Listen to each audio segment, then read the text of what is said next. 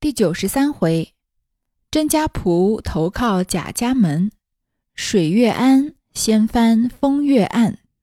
这个标题对仗对的还是不错的，因为甄家对贾家嘛，水对风，又和故事贴合的非常紧密。却说冯子英去后，贾政叫门上人来吩咐道：“今儿林安伯那里来请吃酒，知道是什么事儿？”门上的人道：“奴才曾问过，并没有什么喜庆事儿。不过南安王府里到了一班小戏子，都说是个名班，伯爷高兴，请两天戏，唱两天戏，请相好的老爷们瞧瞧，热闹热闹。大约不用送礼的。”说着，贾赦过来问道：“明儿二老爷去不去？”贾政道：“承他亲热。”怎么好不去的？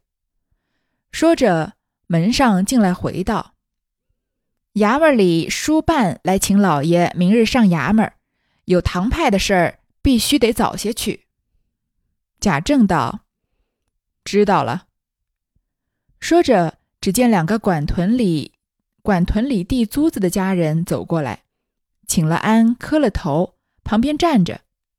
贾政道。你们是郝家庄的，两个答应了一声，贾政也不往下问，竟与贾赦各自说了一回话，散了。家人等秉着手灯送过贾赦去。这里贾琏便叫那管租的人道：“说你的。”那人说道：“十月里的租子，奴才已经赶上来了，原是明儿可到，谁知今外拿车。”把车上的东西不由分说都掀在地下，奴才告诉他说是府里收租子的车，不是买卖车，他更不管这些。奴才叫车夫只管拉着走，几个衙役就把车夫混打了一顿，硬扯了两辆车去了。奴才所以先来回报，求爷打发个人到衙门里去要了来才好。再者也整治整治这些无法无天的差役才好。爷还不知道呢，更可怜的是那买卖车，客商的东西全不顾，掀下来赶着就走。那些赶车的，但说句话，打得头破血出的。贾琏听了，骂道：“这个还了得！”立刻写了一个贴儿，叫家人拿去向拿车的衙门里要车去，并车上东西若少了一件，是不依的。快叫周瑞。周瑞不在家，又叫旺儿。旺儿晌午出去了，还没有回来。贾琏道：“这旺把羔子一个都不在家，他们中年家吃粮不管事儿，应吩咐小厮们快给我找去。”说着，也回到自己屋里睡下，不提。且说林安伯第二天又打发人来请。贾政告诉贾赦道：“我是衙门里有事，莲儿要在家等候拿车的事情，也不能去。倒是大老爷带宝玉应酬一天也罢了。”贾赦点头道：“也使得。”贾政遣人去叫宝玉，说：“今儿跟大爷到林安伯那里听戏去。”宝玉喜欢的了不得，便换上衣服。带了贝明、扫红、除药三个小子出来，见了贾赦，请了安，上了车，来到林安伯府里。门上人回进去，一会子出来说：“老爷请。”于是贾赦带着宝玉走入院内，只见宾客喧甜。贾赦、宝玉见了林安伯，又与众宾客都见过了礼。大家坐着说笑了一回，只见一个长班的拿着一本戏单，一个牙户向上打了一个签儿，说道：“求各位老爷赏戏。”先从尊位点起，挨至贾赦，也点了一出。那人回头见了宝玉，便不向别处去，竟抢步上来打个签儿，道：“求二爷赏两出。”宝玉一见那人，面如覆粉，唇若涂朱，鲜润如出水芙蕖，飘扬似临风玉树。原来不是别人，就是蒋玉菡。前日听得他带了小线儿进京，也没有到自己那里。此时见了，又不好站起来，只得笑道：“你多早晚来的？”蒋玉菡把手在自己身上一指，笑道：“怎么，二爷不知道吗？”宝玉因众人在座，也难说话，只得胡乱点了一出。蒋玉菡去了，便有几个议论道：“此人是谁啊？”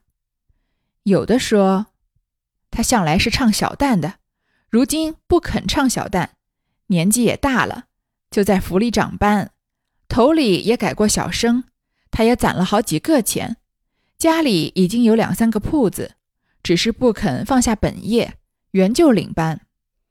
有的说，想必成了家了；有的说，亲还没有定，他倒拿定一个主意，说是人生配偶关系一生一世的事，不是混闹的的，不论尊卑贵贱，总要配得上他的才能。所以到如今还并没娶亲。宝玉暗忖度道：“不知日后谁家的女孩嫁他，要嫁着这样的人才，也算是不辜负了。”那时开了戏，也有昆腔，也有高腔，也有一腔梆子腔，做的热闹。这回一开始啊，先不说这个甄家谱和贾家谱的事情。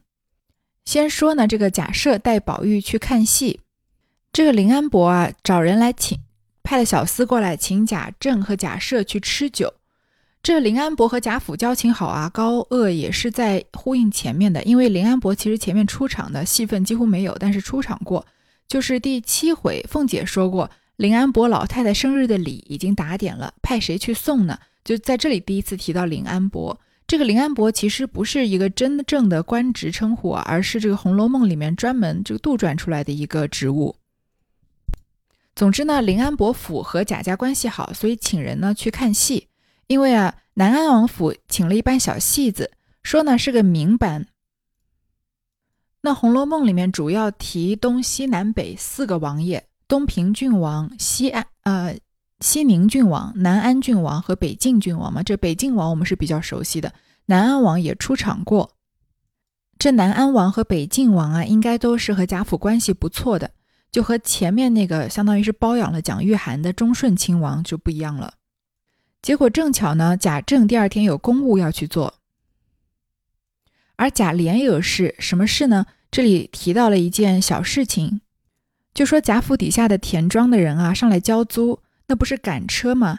结果京外拿车，有点相当于我们现在过海关，这个东西运到一半啊，被海关扣下来了。当然，我们现在海关是正规职务，那扣东西呢，肯定是根据规章流程扣的。但是这个《红楼梦》里面的拿车呢，可能就有一些不正规，有水分在里面。本来运货的车呢有两种，一种是像贾府这样收租子的车，一种呢是商人运了货物来买卖的车。本来一般情况下，像贾府这样的四大家族啊，和皇室都关系匪浅的，他们拿租子车应该不太会为难的。但是这次的衙役呢，就把车夫混打了一顿。他不管是收租子还是买卖的车，就扯了两辆去了。所以这奴才啊，就来跟贾琏申冤，叫他去帮他们出头。而对于那些买卖货物的这个商人的车呢，他们就更无理了。把人掀下来啊，把车赶着就走。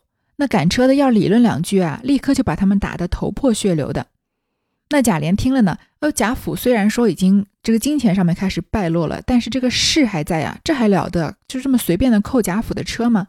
立刻写了一个贴儿，就说啊，就拿着这个贴去跟衙门里要车去。车上的东西如果少了一件啊，那就是跟我们贾家过不去。于是呢，就要去找周瑞。那周瑞不在，又去叫旺儿，旺儿也不在。那贾琏啊，就好一顿气，说只是吃家粮不管事，叫小厮们去找。第二天呢，林安伯又打发人来请看戏。那贾政就跟贾赦说啊，因为本来就是让贾府的男丁去看戏嘛。那贾政呢，他是衙门里有事，而莲儿呢，就是贾琏呢，他要等候拿车的事情，还要处理这样的事情，也去不了，所以就让贾赦啊带着贾宝玉去应酬一天。那贾宝玉不是最开心吗？虽然他不是跟他喜欢的这些女孩子们在一起，是假设带他去，但也总比跟在爸爸身边要这个缩首畏尾的好，对吧？到了这个林安伯府里啊，只见宾客喧甜，喧甜就是喧哗热闹的意思。这个戏班子里面长班的呀，拿了一本戏单，一个牙户，牙户到这个时候我们应该已经很熟悉了吧？就是象牙做的那个护板。那他可能是拿戏单和牙户，就是别人点戏的时候，他就把牙户插在那一页，这样就好做标记嘛。然后打签让大家赏戏，一个一个走过去啊，看到了贾宝玉，就抢步上来跟他行了一个礼，让二爷点两出。那贾宝玉就仔细一看，这个人面如覆粉，唇若涂朱，鲜润鲜润如出水芙蕖，飘扬似临风玉树。这么些年不见啊，蒋玉菡依然是那个玉树临风、翩翩公子的样子。他是唱戏的嘛，所以他而且他以前是唱小旦的，所以他在这个风流倜傥之中啊，又多了一分女性的妩媚，可能比较接近于我们现在这个中性风的这个帅哥。原来这个南安王府请的这个戏班子不是别人，就是蒋玉菡带的戏班。接着呢，就通过这个宾客对于蒋玉菡的议论纷纷啊，稍微说了说他这些年的处境，就是呢，他原来是唱小旦的。这个年轻男孩子嗓还没有变声的时候，声音可以很尖很高亢。但是呢，他现在年纪大了，也唱不了小旦，也不肯唱小旦了，就在府里呢当个长班的。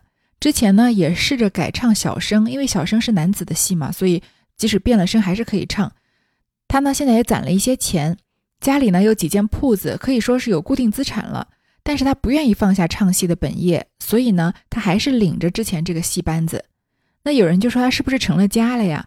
那别的宾客就说啊，他倒也没有，只是啊，他找配偶关系方面啊，非常的谨慎，说说不论尊卑贵贱啊，一定要配得上他才行。贾宝玉就慢心里面慢慢的忖度啊，说不知道日后是谁家的女儿有这个福气嫁他，也算是不辜负了。那我们也知道，前面根据曹雪芹的伏笔啊，这后面要嫁蒋玉菡的，其实就是贾宝玉自己的贴身丫鬟袭人。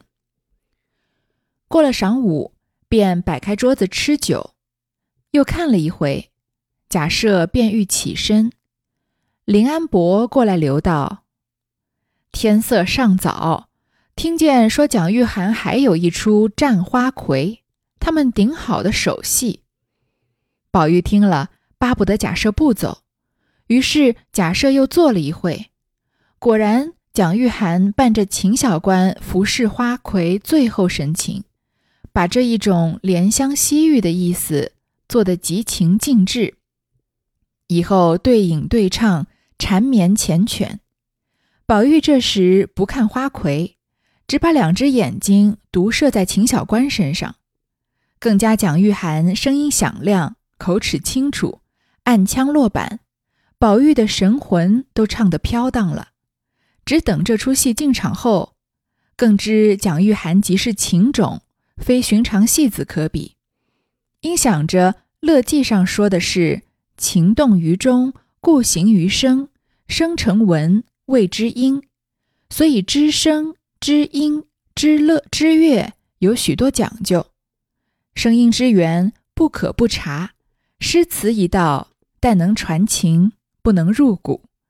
自后想要讲究讲究音律，宝玉想出了神，忽见贾赦起身。主人不及相留，宝玉没法儿，只得跟了回来。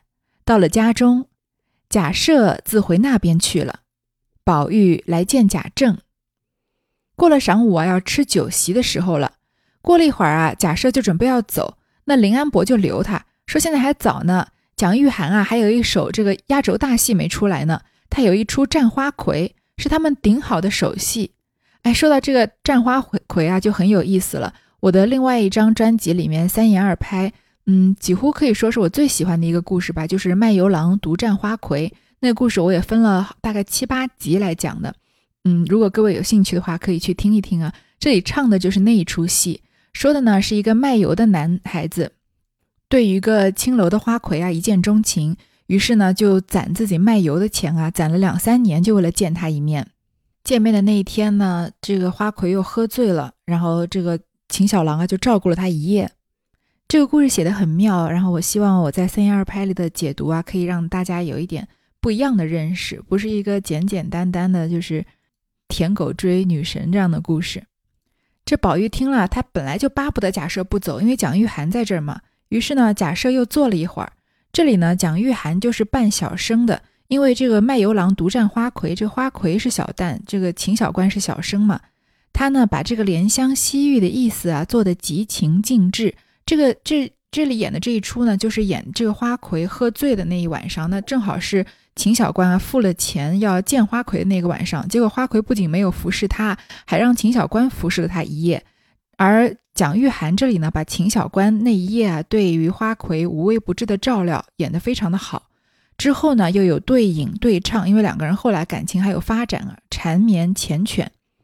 宝玉这个时候呢，不看花魁，因为一般看这卖油郎独占花魁，虽然绝对主角是秦小郎，但是因为是。讲花魁的故事嘛，花魁一般都是极尽美艳的，那男客的眼睛一般都在花魁身上了，而呃贾宝玉的眼睛啊都离不开蒋玉菡，再加上他的声音响亮，口齿清楚，唱功非常的好，就是人还是要有作品嘛。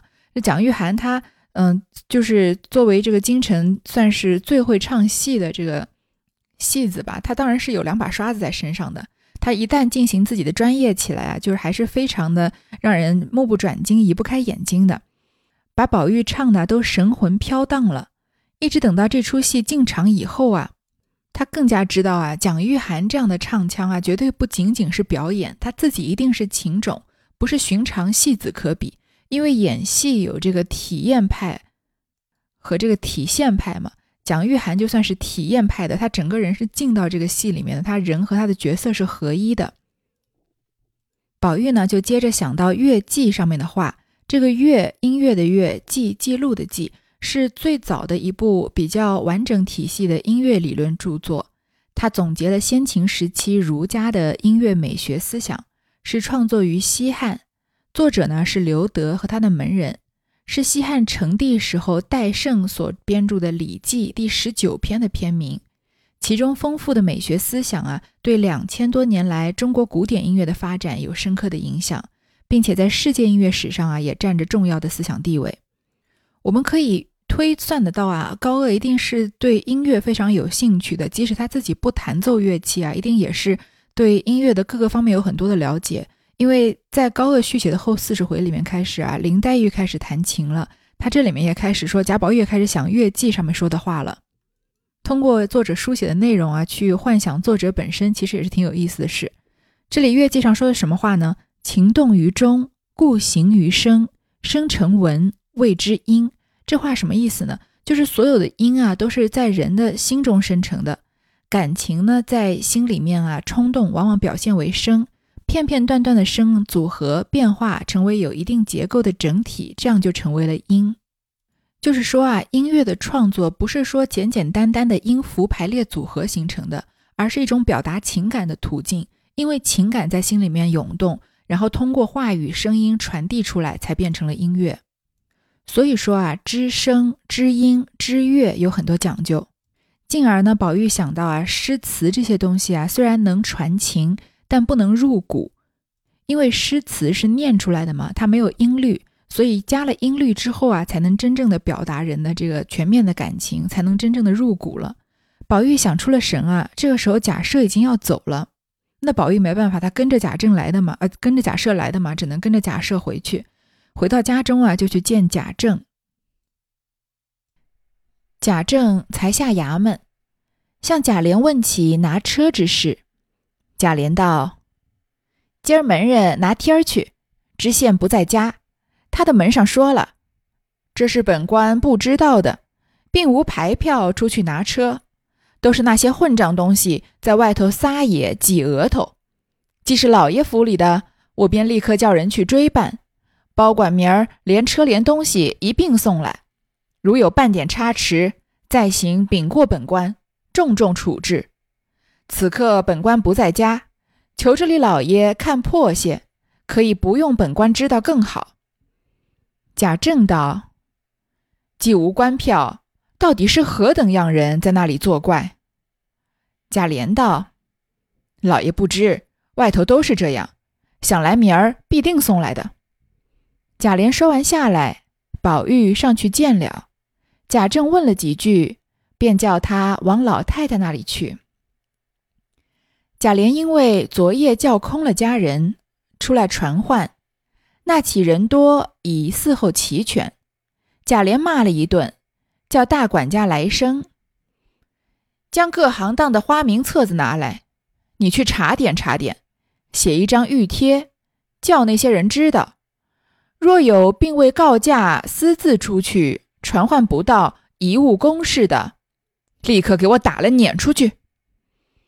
来生连忙答应了几个事，出来吩咐了一回，家人各自留意。不一不过过不几时，忽见有一个人头上戴着毡帽，身上穿着一身青布衣裳，脚下穿着一双洒鞋，走到门上。向众人做了个揖，众人拿眼上上下下打量了他一番，便问他是哪里来的。那人道：“我自南边甄府中来的，并有家老爷手书一封，求这里的爷们呈上存老爷，呈上尊老爷。”众人听见他是甄府来的，才站起来让他坐下，道：“你乏了，且坐坐，我们给你回就是了。”门上一面进来回明贾政，呈上来书。贾政拆书看时，上写着：“世交素好，气宜素敦，遥养瞻为，不胜衣切。帝因非才或浅，自分万死难偿。幸邀宽宥，待罪边隅。迄今门户凋零，家人心散。”所有奴子包勇，向曾使用，虽无奇迹，人尚确实。倘使得倘使得被奔走，虎口有资，呜呜之爱，感佩无涯矣。专此奉达，余容再续，不宣。宝玉去这临安伯府上，不是说贾琏因为要处理这个拿车的事情吗？那贾政从衙门回来啊，就问贾琏拿车的事情。贾琏就说啊，这官员呢就推说不知道，说是他的手下在外面挤额头，就讹讹诈的讹，说呢明天一定连车带东西全部都送过来。而贾琏呢，因为昨天想要找周瑞找不到，去找旺儿又找不到，所以呢，他决定在家里立立威风，把人全部都召集来啊，叫大管家来生，说把所有的花名册子都拿过来，把每一个人啊就点点名，叫那些人知道。如果没请假私自出去传唤不到啊，耽误了贾家的公事的，立刻就打了撵出去。其实就是说给这个旺儿和周瑞听的嘛。我们前面说过，贾府的败落是在一点一滴的，从这个主人、从仆人那里都能看得出来。很多时候啊，就这个东西，哎，突然找不到了，说哎，明天去那儿找找，其实就是有人在偷东西嘛。这里也就是加深的写了，就是关键时刻要找人，这些仆人都偷懒了。过了一会儿呢，有一个人，他戴着毡帽，穿着青布衣裳，脚下穿一双洒鞋。洒鞋就是拖鞋啊。现在有些话里面，这个方言里面还把拖鞋叫洒鞋的。这些人看着他，问他是从哪儿来的。他原来啊是南边甄家来的。到这里呢，终于写到这一回的回目的上半部分了。甄家仆投靠贾家门了。他带了一封家书呈给贾政。接下来呢，就是这封家书的内容，其实不难理解。世交素好，气宜素敦。有一个词叫夙愿啊，这个夙好就是这个夙愿的夙，这里指啊早年长期的意思，就是我们两家一直都是很有交情的，互相之间呢待对方啊都是以诚相待。遥养瞻为，不胜衣切。这个毡帷啊，就是古代贵族车子上面用的这个帷幕。毡是指前面的帷幕，围是围在四边的帷幕。那用毡帷呢来指代，就是称人的敬词。这里就是用毡帷指代贾政，就是我一直都是非常仰慕你的。帝因匪才或浅，自分万死难偿。我呢，因为才能薄弱，受到朝朝廷的惩罚。其实具体甄家是怎么被抄家的，我们也不太清楚，对吧？但只知道他就是发生了这件事情。自分就是自己估计啊，我犯的错误啊，即使我万死一万次也没办法偿还了。幸邀宽宥，待罪边隅，幸而呢得到了从宽的处理，让我啊迁徙到边远的地方。戴罪是居住的自迁说法，其实就是说贾家呃这个甄家被发配到边疆去了嘛。那现在呢，门户凋零，家人心散，所有的这个奴仆啊，全部都零零星星的散落在四处了。所有奴子包勇向曾使用，虽无奇迹，人上确实。人上确实，这个“确”字是比较呃，算是一个生僻字吧。上面是一个这个外壳的壳，下面是一个心地心地的心，就是确实就是老实的意思。我的家人呢，我的这些奴仆们呢，虽然他们没有什么真正的一技之长，但是人都是非常老实。倘使得奔走，虎口有资，呜呜之爱，感佩无涯矣。如果呢，他们能供你差遣之用啊，能挣一口饭吃。那呜呜之爱就是有个成语叫爱屋及乌嘛，就说爱一个人就要连带爱他这个房檐上的乌鸦嘛，爱他有关的一切东西。就是说啊，如果你也像我敬仰这个贾家一样，曾经对甄家有一些交情的话，那希望你也能可怜怜爱我的这些奴仆奴仆。这样的话，我对你的感激啊，就是没有边界的，感佩无涯矣。专此奉达，余容再续不宣。我呢，就是为了说这件事情。其他的事情呢，以后我们有机会再慢慢说。不宣就是旧时书信结束时的套语了。这种文体是高鹗很擅长的，挺有一种这个，因为是甄家也曾经是官家人嘛，所以有一种官场之气。仔细的去读呢，也没有什么不妥当的，只是心里觉得，如果曹雪芹来写一段这一段啊，可能会更加精彩一些。但是这其实是高鹗擅长的这个写写作的文体嘛。所以这封书信主要的意思呢，就是甄家破败了。那甄家的家主呢，写信给这个贾政，希望贾政能够收留甄家的家仆。贾政看完，笑道：“这里正因人多，甄家倒见人来，又不好却的。吩咐门上，叫他见我，且留他住下，因才使用便了。”门上出去，带进人来。见贾政，便磕了三个头，起来道：“家老爷请老爷安。”自己又打个签儿说：“包勇请老爷安。”贾政回问了甄老爷的好，便把他上下一瞧，但见包勇身长五尺有灵，肩背宽肥，浓眉暴眼，刻额长髯，气色粗黑，垂着手站着，便问道。你是向来在甄家的，还是住过几年的？包勇道：“小的向来在甄家的。”贾政道：“你如今为什么要出来呢？”包勇道：“小的原不肯出来，只是家爷再四叫小的出来，说是别处你不肯去，这里老爷家里只当原在自己家里一样的，所以叫小的来的。”贾政道。你们老爷不该有这事情，弄到这样的田地。包勇道：“小的本不敢说，我们老爷只是太好了，一味的真心待人，反倒招出事来。”贾政道：“真心是最好的了。”包勇道：“因为太真了，人人都不喜欢，讨人厌烦是有的。”贾政笑了一笑道。既这样，皇天自然不负他的。包勇还要说时，贾政又问道：“我听见说你们家的哥儿不是也叫宝玉吗？”包勇道：“是。”贾政道：“他还肯向上巴结吗？”包勇道：“老爷若问我们哥儿，倒是一段奇事。哥儿的脾气也和我家老爷一个样子。”也是一味的诚实，从小只管和那些姐妹们在一处玩。老爷太太也狠打过几次，他只是不改。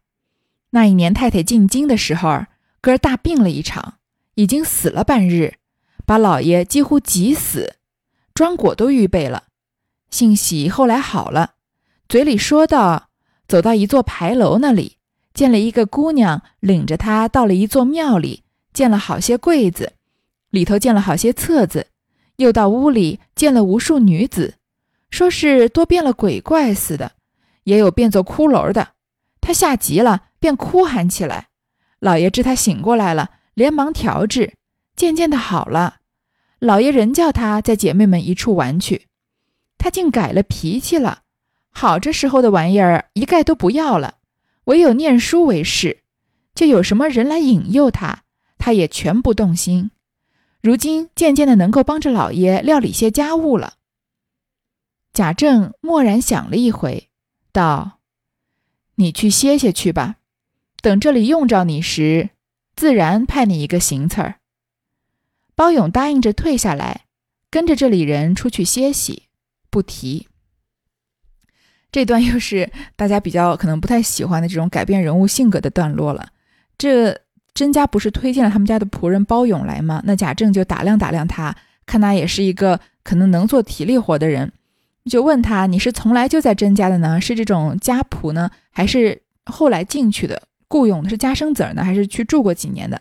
包勇就说：“啊，他是从小就在甄家的。”那就问他为什么要出来呀？然后这个包勇就回答说：“啊，他本来哪儿也不愿意去，但是呢，甄老爷就跟他说啊，你去贾家可以当做是自己家一样。”于是呢，就。略简略的讨论了一下甄家被抄家的事。那在包勇看来呢，只是因为这个甄老爷的待人的心地太沉了，所以收留了不该收留的人。那贾政就又问起到甄家的哥是不是也叫宝玉？那我们都知道啊，这甄家的宝玉是贾宝玉的一个对比嘛。有些人甚至认为林黛玉来还眼泪是该还给甄宝玉的，结果还到贾家去了，对吧？但是这里呢，高鹗又要开始他的主旋律了。他认为呢，和姑娘们混在一起是不好的，所以呢，他就想要通过甄宝玉的身上的事情的转变啊，来映射贾宝玉日后呢，也要走上所谓的正途了。就说甄宝玉也大病了一场，这不就是照应前面这个贾宝玉生病吗？贾宝玉前面生病，病得快死，是有过几次的。第一次是被打贾政打的，第二次呢是被这个下蛊中蛊的，第三次呢是这个紫娟有心试探他，结果他发了癫病了，吃病了，是吧？那这里呢说这个甄宝玉也病了一场，结果病好了之后呢就转性了，就不再想要这个混在姐妹堆里了。有什么人引诱他，他也不动心，就开始一心走向仕途，还能帮老爷处理点事儿呢。如果家里真的真的生到这样的孩子啊，然后有一件什么关键的事件触发他转性了，好好读书了，然后愿意帮父母的忙了，这生在这个普通人家里，自然是一件再好不过的事。那高鹗呢，可能就是以我们这种普通人的心态揣测这个好与不好，但是这不是普通的书呀，这是《红楼梦》啊，所以一个映射贾宝玉的甄宝玉，居然所谓转性了，说别人别的人啊是来引诱他，他也不动心，开始帮着老爷料理家务了，那就可以说相当于是把《红楼梦》这本书啊拉下神坛了，就是曹雪芹在前面八十回辛辛苦苦建立的价值观啊。高鹗从各种方面要把他拉下来，从这个贾母的，嗯，从忽然之间贾母开始支持薛宝钗和这个贾宝玉成亲了，说林黛玉毕竟是外人了。从这里呢，呃，从前面这个林黛玉突然开始劝贾宝玉读书了，从贾宝玉也开始这个好好读书了。从这里他说甄宝玉啊生了一场病以后，整个人转性了，就是各个方面的在朝着自己的价值观观的这个路上一去不复返了。其实合格的续写呢，能够自圆其说就可以，所以这里呢，倒也不能说他不合格，只是读到这里啊，说他改了脾气了呀，遇到什么人引诱他也不动心了呀，能够帮老爷料理点家务了呀。作为这个深爱《红楼梦》的读者们啊，可能多少还是会有些失望的。这就是九十三回的上半段，甄家仆投靠贾家门了。那我们下一集啊，再来说下半段的水月庵掀翻风月案的故事。